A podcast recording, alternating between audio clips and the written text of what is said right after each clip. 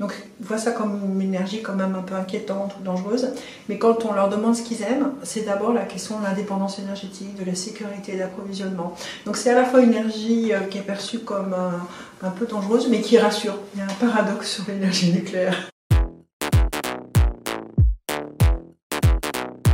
Sapiens Sapiens, c'est chaque mois une conversation en toute liberté avec une personnalité du monde économique et intellectuel, un rendez-vous entre êtres humains pour se comprendre et comprendre le monde.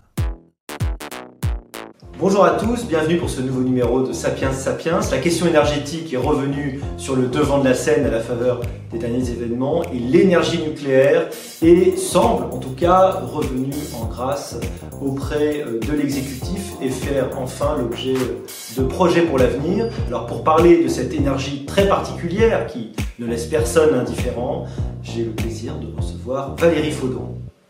Valérie Faudon, bonjour. Merci beaucoup et bonjour. Merci pour votre invitation. Bonjour Valérie, merci beaucoup d'avoir répondu à notre invitation. Alors, diplômée de l'école polytechnique, euh, les ponts et chaussées, euh, l'IEP de Paris, donc Sciences Po, euh, Stanford. Vous enseignez euh, encore à, à, Sciences Po aux heures perdues. Vous êtes délégué général de la Société française d'énergie nucléaire, la SFEN, et vice-présidente de la European Nuclear Society. Alors, ma première question serait sur cette, euh, ce, cette remise euh, au goût du jour, en quelque sorte, de l'énergie nucléaire, qui était, en tout cas en France, une énergie euh, très souvent décriée. En, en, quelques mois, en fait, on est passé d'une technologie ONI, peut-être un peu honteuse, à laquelle il faudrait absolument renoncer, à une ressource indispensable pour notre société. Comment expliquez-vous ce changement? En effet, alors les opinions favorables euh, en faveur de, de l'énergie nucléaire n'ont jamais été aussi hautes maintenant depuis les années 80-90. Donc, On a, des sondages Absolument, il y a des baromètres qui sont faits avec le CSA par EDF tous les ans. Mmh. Donc en effet, euh, il y a un nouvel amour pour le nucléaire, enfin dirons euh, une opinion positive. Pas aussi haute que les renouvelables. Hein. Les, Français euh, aiment beaucoup les renouvelables, en particulier l'énergie solaire. Alors comment on l'interprète? Pour deux raisons. La première, c'est que euh, les Français sont de plus en plus convaincus qu'on va avoir besoin de beaucoup, beaucoup d'électricité. En particulier, on parle beaucoup de passer à la voiture électrique. Donc, il y a le sentiment qu'on va avoir besoin de beaucoup, beaucoup d'électricité.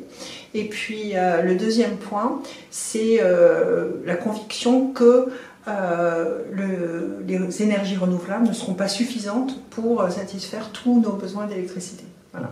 Que, donc les Français, en fait, ils aspirent à un mix euh, nucléaire renouvelable. Est-ce que les Français, d'ailleurs, n'ont pas la tendance à opposer l'un et l'autre, penser que c'est soit le nucléaire, soit le renouvelable, au lieu d'une combinaison? Pas vraiment, on ne le voit pas vraiment dans les études. Alors quand mmh. on demande qu'ils n'aiment pas dans l'énergie nucléaire, le point numéro un qu'ils n'aiment pas, c'est euh, les déchets nucléaires, donc ont vraiment mauvaise réputation. Mmh. Euh, en deux, mais quand même relativement loin derrière la, les questions de sûreté. Donc ils voient ça comme une énergie quand même un peu inquiétante ou dangereuse. Mais quand on leur demande ce qu'ils aiment, c'est d'abord la question de l'indépendance énergétique, de la sécurité d'approvisionnement. Donc c'est à la fois une énergie euh, qui est perçue comme un, un, peu dangereuse, mais qui rassure. Il y a un paradoxe sur l'énergie nucléaire. C'est qu'elle inquiète et elle rassure en même temps. Si cette technologie inquiète, c'est peut-être parce qu'elle est mystérieuse, elle est peut-être mal connue des Français. Est-ce qu'on peut essayer ici de faire euh, œuvre de pédagogie et expliquer de façon très simple ce que c'est que cette énergie nucléaire, cette technologie de fission nucléaire qui produit notre énergie Oui, alors bien sûr, ce sont des machines à vapeur hein, mmh. dans lesquelles la chaleur, euh, donc on chauffe de l'eau. Voilà, euh, on chauffe de l'eau. C'est une machine à vapeur. C'est une machine à vapeur. Voilà, on chauffe de l'eau qui devient de la vapeur et cette valeur vapeur fait tourner une turbine qui fait tourner un alternateur et qui fait de l'électricité. Euh, en revanche, pour faire cette chaleur, on ne brûle pas euh, du charbon, du, charbon, du, sol, oui. du gaz. euh, c'est la fission nucléaire. En fait, c'est un atome, l'uranium 235, qui se coupe en deux et en se coupant en deux, ben, il, il, libère de l'énergie. Alors, un des points qui est extrêmement important, c'est qu'on parlait de, de, de, de, ce renouveau d'attention pour l'industrie nucléaire et pour l'énergie nucléaire de manière générale. Et ça se fait alors que les Français ne savent pas, la moitié d'entre eux ne savent pas que le nucléaire n'émet pas ou très peu de gaz à effet de serre. Donc le nucléaire est bon pour le climat. Donc on se dit, oh là là, si ça va. voilà, donc il y a le, la, réaction de fission que je vous ai décrite. Elle, ce n'est pas une réaction justement où on brûle des chaînes carbonées, hein, de pétrole, de gaz ou de charbon. On ne brûle pas du carbone. Donc dans la réaction de fission, il n'y a pas de génération de ce fameux CO2 ou même de méthane, enfin c'est les fameux gaz à effet de serre. Voilà. Donc euh, dans le fonctionnement, alors il y a un peu d'émissions de CO2 quand on construit la centrale nucléaire, d'un côté, elle fonctionne de très nombreuses années, euh, quand on transporte le combustible, etc. Mais c'est très peu. Donc euh, l'énergie nucléaire est classifiée par euh, les, les, experts internationaux du climat, vous savez, le groupe du GIEC, comme une des énergies les meilleures pour le climat, parce qu'elle émet très peu de gaz à effet de serre. Ça, c'est un élément absolument fondamental. Est-ce qu'on peut euh, récapituler euh, le nombre de grammes euh, de CO2 par kilowattheure produit pour les différentes énergies? C'est évidemment essentiel pour, pour le débat, en tenant en compte, bien sûr, de, l'intégralité du cycle de vie de ces énergies. Le démantèlement de la centrale en fait partie. Il faut une moyenne mondiale. Oui. Hein, alors évidemment, ça dépend d'un pays à l'autre. En France, on dit traditionnellement, fait, c'est ce que dit l'ADEME, c'est qu'on est plutôt à 6 grammes, donc mhm. moitié moins. Pourquoi C'est parce que euh, l'énergie qu'on utilise est de toute façon bonne, donc elle est moins chère. Exactement. La, la phase d'enrichissement de l'uranium, euh, elle est moins sale. on utilise l'électricité qui est, qui est, bas carbone, qui est l'électricité française. Mm. Donc en fait, on émet moins de, CO2. Mais euh, là, on est en train encore de faire de nouvelles études, donc il y aura de nouveaux chiffres qui vont sortir bientôt, qui sont très. Et le charbon, on est quoi 400, plus de 400 Ah oui, on est plutôt aux alentours de 900 à 1000. Voilà. Ah oui, 900 à 1000. On veut dire, on passe de 10 à 1000. Voilà. Alors, et le gaz c'est entre 450 500. Voilà, c'est ça, c'était le gaz. Et alors, le, l'éolien et le solaire. Alors l'éolien est à peu près au même niveau que le nucléaire, c'est-à-dire à quelques dizaines de grammes, hein, donc c'est vraiment bas carbone. Mhm.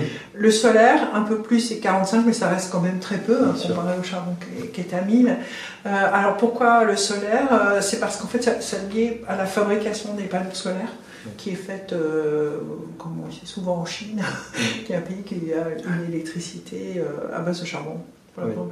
Avec une, comme une différence fondamentale, c'est le caractère pilotable, euh, évidemment, euh, du nucléaire par exemple, ou d'ailleurs de, de l'hydraulique, n'est-ce pas? Euh, Oui, c'est ça. L'hydraulique, voilà.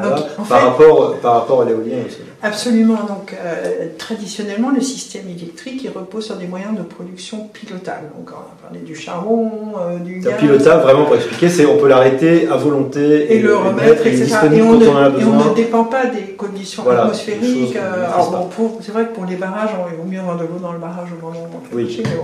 mais, donc, euh, donc traditionnellement, les systèmes électriques, comme on ne sait pas stocker l'électricité, à tout moment, le gestionnaire du réseau électrique doit équilibrer entre la demande d'électricité qui varie tout au cours de la journée.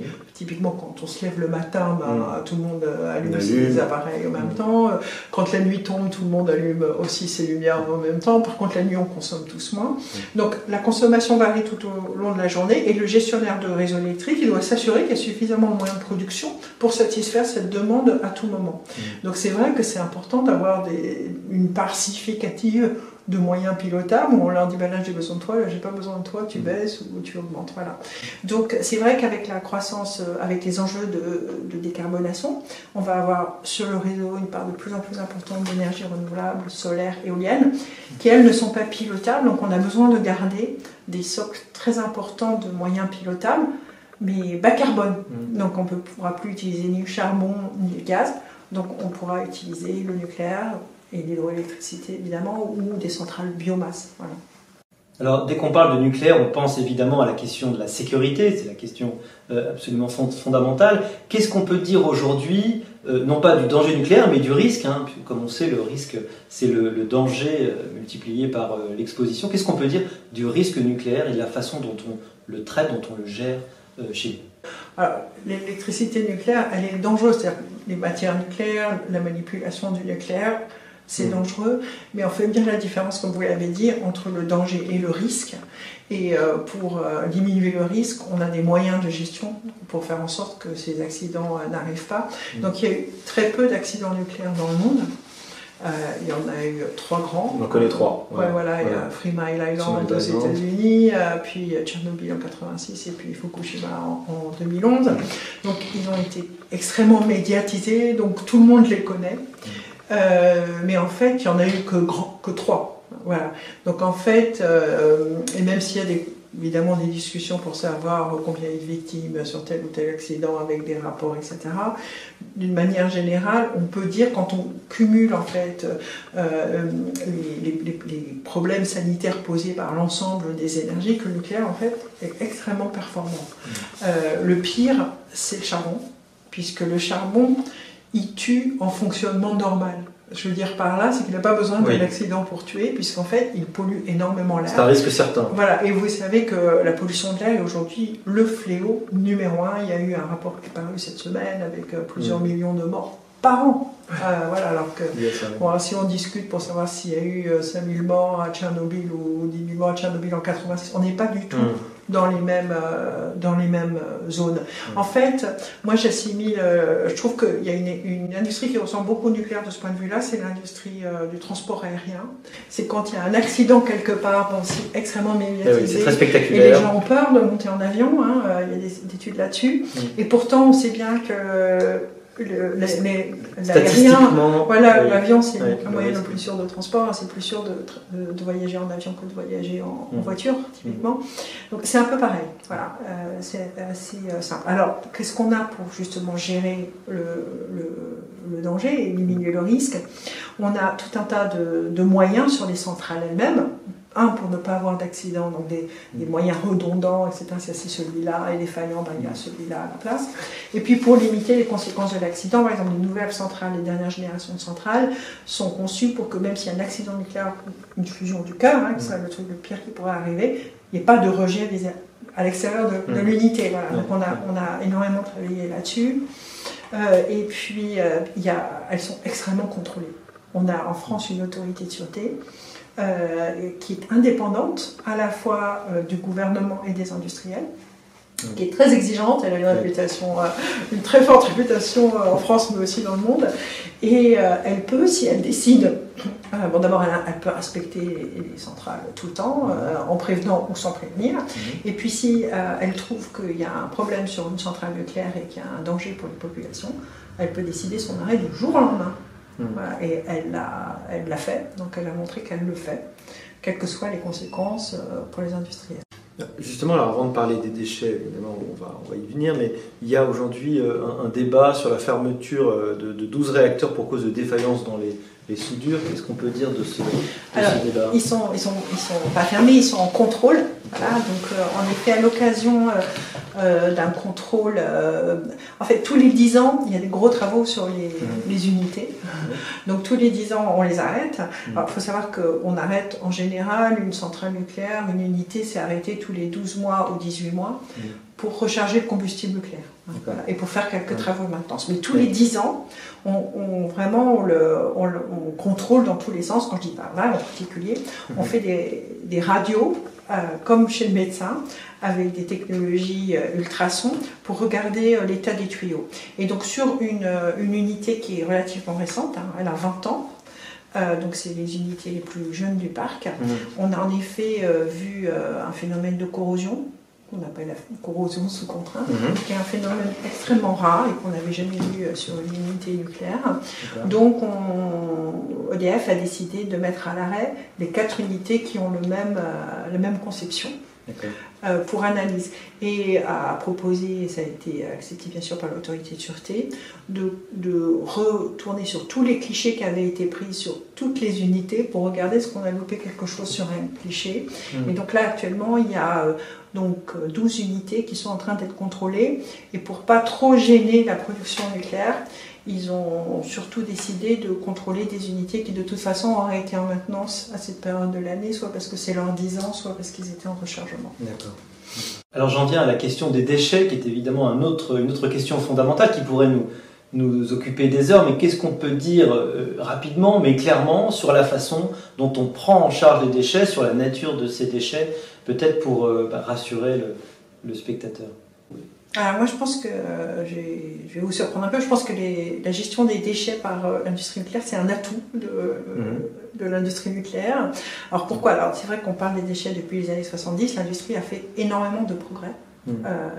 dans, dans, la gestion des déchets pour justement diminuer le risque. Alors d'abord il faut voir que c'est très peu volumineux. Hmm. Alors, euh, l'ensemble des déchets euh, produits par le français aujourd'hui tiennent sur quatre sites. Hein. Hmm. Et si on regarde ceux qui sont vraiment emblématiques, parce que l'essentiel des déchets, en fait, ils sont plusieurs niveaux de déchets. Voilà, ils sont très très hmm. peu radioactifs en fait. Ils sont classés radioactifs parce qu'ils ont été sur un site nucléaire, mais en fait, ils sont presque à la radioactivité naturelle. Les déchets très emblématiques, c'est-à-dire ceux qui durent euh, qui sont très très radioactifs et qui durent très longtemps, mm. ce qu'on appelle les hauts déchets à haute activité vivante justement, c'est ceux qui sont issus des combustibles usés du parc mm. nucléaire, c'est-à-dire des combustibles qui ont été en, unité, euh, en réacteur et qui et qu'on a remplacés par des nouveaux combustibles. Donc on, sait en fait dans notre usine de La Hague, et, sincèrement on est les meilleurs du monde euh, pour, pour faire ça, on sait séparer ces matières et extraire ce qu'on appelle les déchets ultimes, c'est-à-dire 4% de ces matières qui sont, alors ça représente à peu près un dé à coudre par an par français, et, euh, et on les vitrifie. Hmm. Et pour l'instant, elles sont entreposées toujours dans cette usine de La Hague, et c'est une grande pièce, hein, c'est hmm. plus petit qu'un terrain de foot. Alors pourquoi je vous dis que c'est un grand atout? Parce que d'abord c'est très peu volumique, donc ça fait très peu de déchets. Hmm. Euh, on sait où ils sont, parce qu'il y a un inventaire chaque année de l'ensemble des matières nucléaires, y compris dans les hôpitaux. On sait combien il y a des matières nucléaires qui sont utilisées chez les industriels, pour pas forcément grand-chose à voir avec mhm. l'industrie nucléaire, ou même dans les hôpitaux pour les procédures médicales. Donc on sait exactement où ils sont, mhm. et on sait les gérer pour qu'ils ne posent aucun de problème pour l'homme, ni pour l'ensemble de la biosphère. Il y a les animaux et les êtres mhm. vivants. Et pour moi, c'est un point vraiment essentiel. Parce, pourquoi? C'est parce que le fléau aujourd'hui, on le sait, c'est les énergies fossiles, à la fois pour les émissions de gaz à effet de serre et aussi pour les, pollutions, les particules fines, tout ce qui pose des problèmes pour la santé. Donc aujourd'hui, on a ce dont on doit euh, euh, je dirais, euh, ce qu'on doit éliminer de notre appareil productif, c'est ces industries qui à la fois sont responsables du réchauffement climatique et qui jettent aussi des polluants dans l'air. Donc en fait, l'industrie nucléaire, ces, déchets sont gérés, ils ne posent problème à personne, alors qu'à côté, on a une industrie qui rejette ces déchets dans l'air qu'on respire. Mmh. Alors on sait que le programme nucléaire a été décidé dans les années 70 en réaction au, choc pétrolier, avec quel succès, puisqu'il nous permet d'avoir la, l'énergie, euh, euh, l'électricité la, moins carbonée en, Europe. Et pourtant, depuis, ça n'a été qu'une sorte, qu'une suite de freinage, hein, l'abandon de Superphénix, l'absence de réinvestissement. Aujourd'hui, on semble avoir enfin compris euh, tout l'intérêt et l'enjeu de ces filières, mais est-ce que les conditions pour un avenir de la filière sont, sont réellement réunies? Quelle va être d'ailleurs la forme de cet avenir? Comment on peut, on peut voir l'évolution des choses? Alors, je pense qu'il y, a deux questions, deux sous-questions dans votre question. Il y a les capacités industrielles hein, de la filière nucléaire et puis la question aussi d'attitude d'opposants euh, traditionnels au nucléaire. Donc, sur la question de la filière industrielle, dans les années 70, euh, on a lancé un programme. En fait, on est assez proche si on compare 1973 avec le choc pétrolier de la guerre euh, du Kippour, je rappelle, le, prix du pétrole avait été multiplié par 4 en 6 mois. du choc. On n'y est pas tout à fait. du choc qu'on est en train de vivre aujourd'hui. En fait, je crois qu'on est en train de revivre ce qu'on avait vécu dans les années 73. Et il faut savoir, ça paraît incroyable aujourd'hui, qu'en 73, 70% de l'électricité française était, partie, était produite avec des énergies fossiles, en particulier du fuel. Quand il y a eu le choc de la guerre du, du Kippour, EDF était le premier consommateur français de fioul. C'est incroyable. Incroyable ces usines, comme ça devait polluer. C'était incroyable. Donc, euh, on a bâti un énorme programme industriel. Et euh, je lisais dans un article de la presse euh, récemment qu'on a été euh, les champions même mondiaux de l'industrialisation de la construction de beaucoup de réacteurs, parce qu'on a quand même construit 58 réacteurs. Donc on savait bien faire. On a complètement industrialisé le processus. C'est-à-dire qu'en fait, ils sont quasiment tous identiques, enfin il y en a 300 différentes avec mm. très peu de, changements. Mm. Euh, et donc on les faisait en série les gens étaient formés, on avait des réservoirs de pièces détachées s'il y avait un problème sur mm. un, on avait pioché sur l'autre. Mais on, a vraiment industrialisé le process. Et puis ça s'est arrêté parce qu'on n'avait pas forcément besoin d'aller plus vite, on a peut-être été trop vite à, l'époque. Et là, en fait, on a eu une sorte de trou. Et en fait, quand on ne construit pas, ben, on perd ses équipes, on perd ses process industriels, euh, voilà, les, gens en font autre chose. Et, euh, et, je pense que ça, c'est vraiment la clé de la réussite c'est un programme industriel dans la durée. il y a d'autres industries qui le savent. Alors, je prends l'exemple de l'industrie de la défense ils construisent de manière continue, ils ont des, ils ont des programmes à 20 ans, 30 ans pour être sûr euh, qu'ils ne perdent pas leurs équipes, euh, qu'ils ont les usines bien organisées pour pouvoir donner les pièces dont ils ont besoin, etc. Mmh. Voilà. Donc le PR euh, de Flamanville, ça a été une unité isolée, donc elle n'était pas du tout dans un programme industriel, à un moment où on n'avait pas construit depuis 15 ans, donc c'était plus les mêmes équipes. Et puis on n'en produisait qu'un, donc on n'avait pas bah, de, synergie avec le reste du programme. Hmm. Vous voyez, si on regarde, actuellement il y a deux EPR en construction en, Angleterre, enfin au Royaume-Uni, et le deuxième va 30% plus vite que le premier.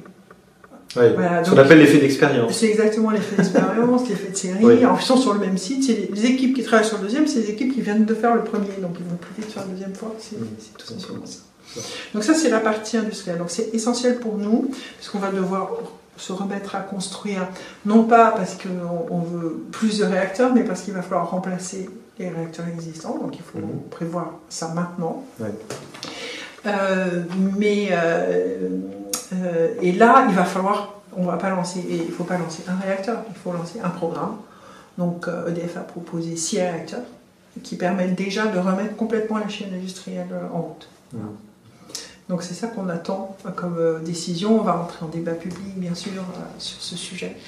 Alors l'autre question que vous aviez aussi, c'était pourquoi les gens euh, s'opposent au nucléaire, pourquoi on a eu toutes ces oppositions?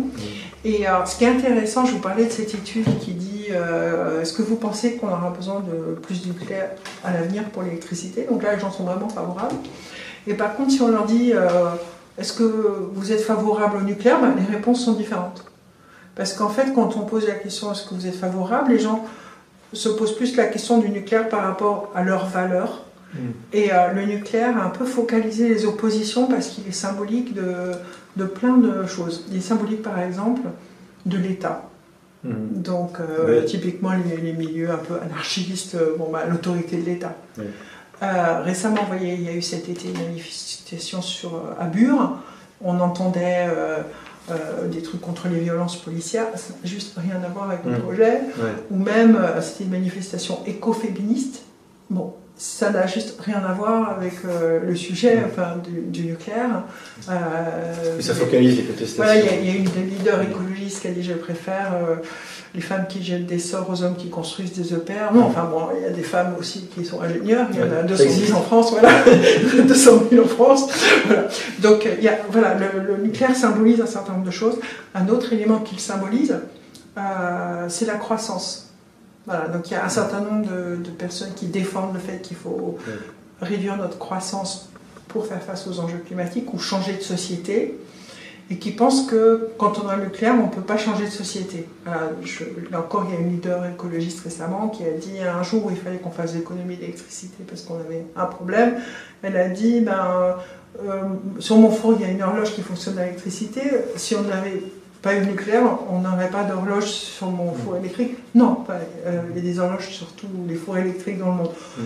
on peut tout à fait même avoir une vision décroissante du monde et se dire que ce qu'on consomme, il vaut mieux que ce soit décarboné. Voilà. Donc euh, euh, ça n'a pas de lien. Oui, c'est une critique paradoxale qui explique parfois que cette électricité est trop facile et trop, voilà, exactement. bonne. Elle est, et donc, ça, nous empêche, ça, nous empêche, de changer de société. Voilà, donc, euh, donc voilà, donc bon, il y a aussi les mouvements anti-sciences. Alors a surtout actuellement, ils se focalisent sur les vaccins.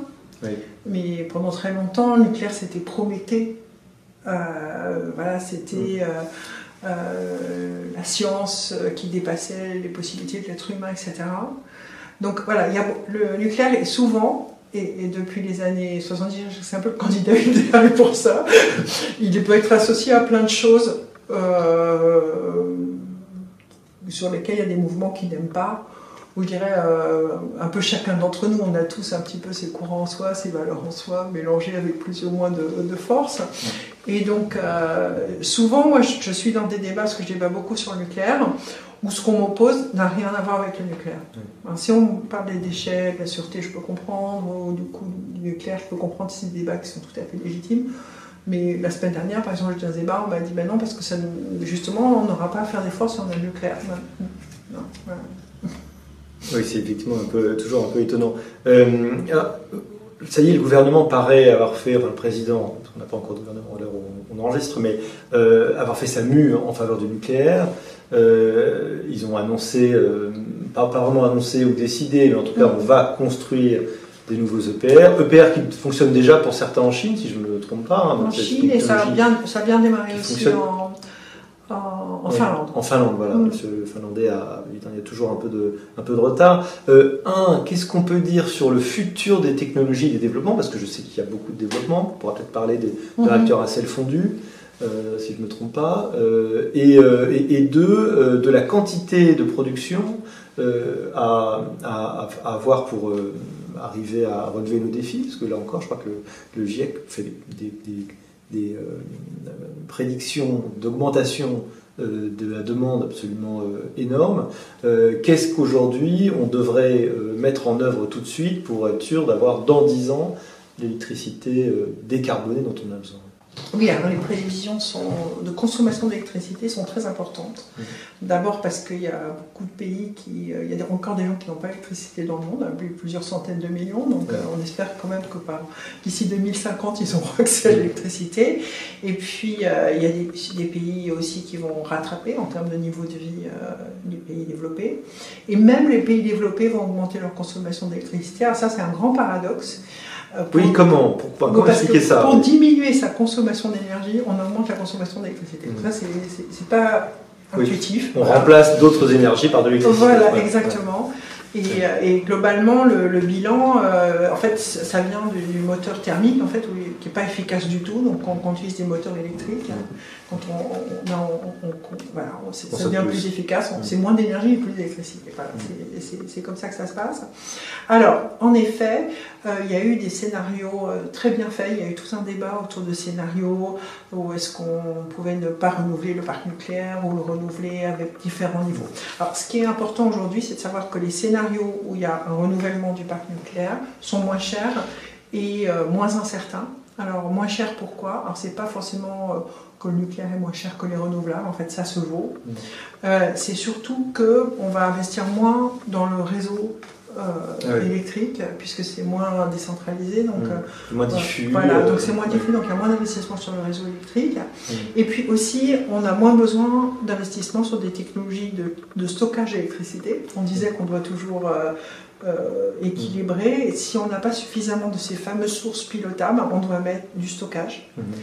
Et, la géothermie, par exemple, des choses comme ça, non? Alors non, alors c'est aujourd'hui, ça peut être des, méga batteries, ça peut être Là, dans les scénarios qui ont été étudiés en France, c'est des, des, des, centrales à hydrogène. oui, d'accord, Donc, c'est des, des, technologies hmm. qui n'existent pas forcément aujourd'hui, donc elles sont incertaines. Elles sont chères et incertaines. Voilà. Hmm. Donc c'est plus sûr pour nous, même si on développe beaucoup les renouvelables, euh, d'avoir un socle nucléaire alors maintenant, on peut débattre de sa taille, euh, mais euh, à, vrai dire, on n'en sait rien, soyons clairs, euh, parce qu'on ne sait pas quels seront les prix des différentes technologies en 2050.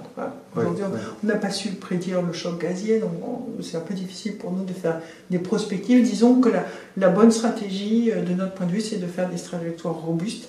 C'est-à-dire que si on a des chocs énergétiques, des choses qu'on n'a pas prévues, on sait qu'on peut assurer euh, la fourniture euh, d'électricité. Mm. Le nucléaire euh, est un très bon outil pour ça. Mm. Alors, comme vous le dites, il y a plusieurs générations de réacteurs, à la fois parce qu'il y a plusieurs besoins qui sont mm. très différents d'un pays à l'autre, mais même en France. Et puis il y a différentes temporalités.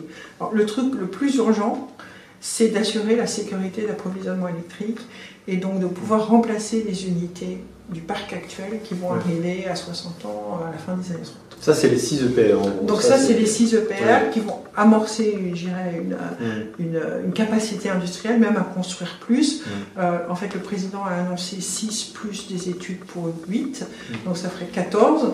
Mais si ça se trouve, on va avoir besoin de plus, euh, parce qu'on se rendra compte que soit la consommation d'électricité est plus importante, soit nos voisins ont des difficultés et ils ont besoin de nous, soit euh, parce que l'Allemagne, par voilà, exactement, ou la Suisse, soit il y a d'autres technologies qu'on attendait mais elles sont pas là, voilà.